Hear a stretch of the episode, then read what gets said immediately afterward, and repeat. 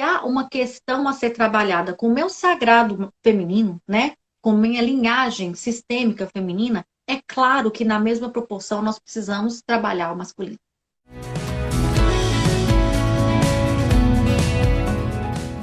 São energias que se complementam, e isso, inclusive, do ponto de vista prático mesmo, da energia que há na troca, né, da concepção da vida humana. É necessário um homem e uma mulher especificamente um pai e uma mãe se tornam né, aqueles que nos dão a vida. Então, o equilíbrio, a existência dessas duas, essas duas energias e a necessidade do equilíbrio dessas duas energias está desde o momento que nós nascemos, que nós nos materializamos aqui.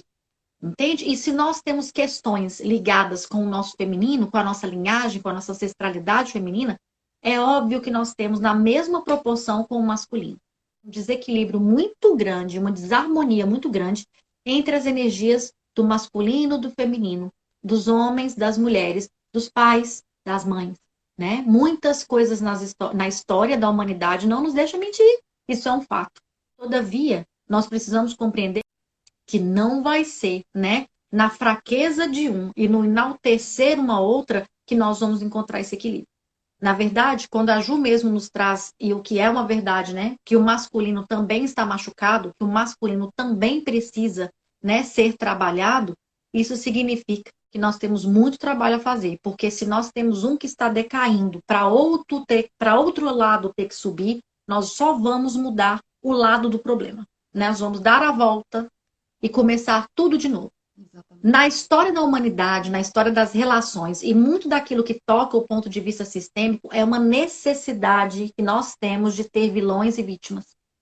Entende? Nós, nós temos essa. É, essa, essa, esse pré-julgamento, essa necessidade muito intrínseca em nós. E muitas vezes essa necessidade, essa, essa, essa existência dessa dinâmica de vítima e de é, vilão, né, ela está presente dentro da nossa casa lá dentro do nosso lar, de onde nós viemos. E muitos, muitos são os casos que eu trabalho, né, do ponto de vista sistêmico, de mulheres que têm um conflito com o masculino por conta de como foi a relação da mamãe e do papai, por exemplo. E isso demonstra muito, né, o desequilíbrio que muitas vezes há entre eu ter que defender uma vítima, que é o feminino, ou seja, vamos, vamos dizer que eu diminuo a força do feminino, porque eu só olho para a dor, eu só olho para a vítima no lugar da mãe, né? E ao mesmo tempo eu ter que matar em mim uma energia, né? Que é a energia do meu pai, do masculino, que se torna o vilão. Então, isso, do ponto de vista prático, vai trazer, pode trazer para nós dificuldades, né? Ligadas a relações de casal, né? Que talvez seja o nosso campeão de audiências de problemas, né? Que a gente pode misturar. Mas traz, na verdade, também, muitas vezes, quando nós temos esse descompasso com a energia do masculino especificamente nesse contexto que eu estou dizendo, ou em qualquer outro do desequilíbrio do papai e da mamãe, né? Uma dificuldade também com figuras de autoridade.